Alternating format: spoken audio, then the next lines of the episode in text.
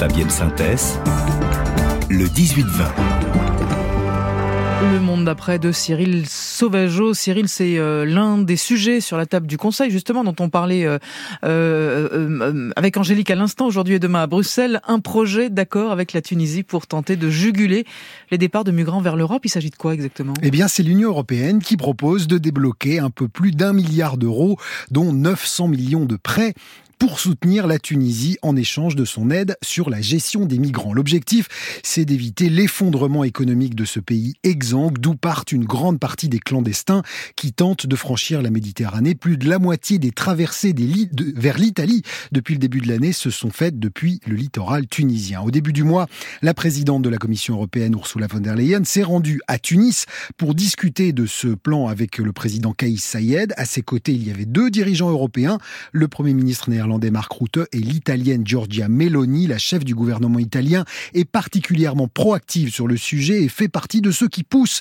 pour la signature d'un accord. Le projet d'ailleurs aurait dû être validé avant le Conseil européen. Ce n'est pas encore fait. La Tunisie a demandé un délai, officiellement le temps de fêter l'Aïd, à moins qu'il s'agisse plutôt d'un prétexte mm. pour gagner du temps. Et oui, parce que du point de vue du président tunisien, l'accord pose évidemment plusieurs questions. Bah, disons que l'équation est complexe pour Kaïs Sayed. D'un côté, son pays a besoin d'aide cruellement pour refaire surface, mais à quel prix? D'abord, le prêt de l'Union européenne serait adossé à un plan d'aide du FMI, le Fonds monétaire international, plan sur lequel Tunis est en négociation depuis des mois. En échange de cette aide de 2 milliards d'euros, le FMI réclame toute une série de réformes, restructuration d'entreprises publiques, fin de certaines aides d'État.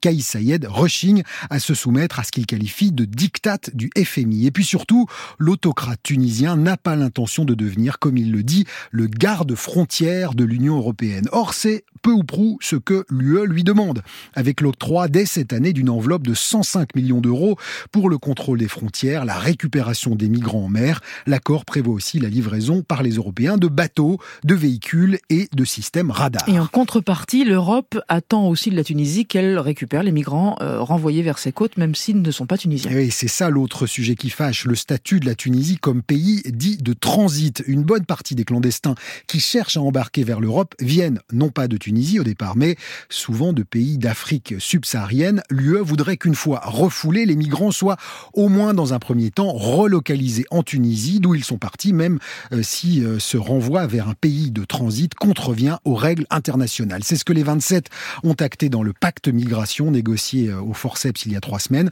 Ce mécanisme pose évidemment beaucoup de questions puisque ça revient pour l'Europe à sous-traiter la gestion des migrants. Dans quelles conditions seront-ils accueillis et gérés? Les ONG d'aide aux clandestins tire la sonnette d'alarme, appelle à ne pas passer sous silence le virage autoritaire et xénophobe mm. du régime tunisien, avec des discours officiels très durs hein, du président euh, Sayed vis-à-vis des migrants subsahariens. Mais l'Union européenne semble prête à fermer les yeux au nom du principe de réalité. Et la signature de cet accord, Cyril, est même devenue une priorité, l'idée étant euh, de pouvoir le dupliquer par la suite, évidemment, avec d'autres pays. Au nom de la défense des frontières extérieures de l'UE, c'est le maître mot parmi euh, les 27. Effectivement, d'autres projets sont en, en cours avec le Maroc, avec les mais l'autre pays qui préoccupe particulièrement, c'est la Libye. Et là, c'est encore plus compliqué. C'est un pays en instabilité chronique avec deux dirigeants qui se disputent le pouvoir. Le business des passeurs y est florissant, notamment dans l'Est, contrôlé par les forces du maréchal Haftar. C'est de là qu'est parti il y a quelques semaines le bateau surchargé de migrants qui a fait naufrage en Grèce au large du Péloponnèse. Que faire? Faut-il demander l'aide d'Haftar en lui donnant de l'argent pour qu'il stoppe les migrants? Cruel dilemme. Le risque est qu'il se lance dans un chantage vis-à-vis de l'Europe qu'il utilise les migrants comme monnaie d'échange, un peu comme l'avait fait le président turc mm. Erdogan avec l'accord sur les réfugiés syriens en 2016. Cyril Sauvageau, merci beaucoup.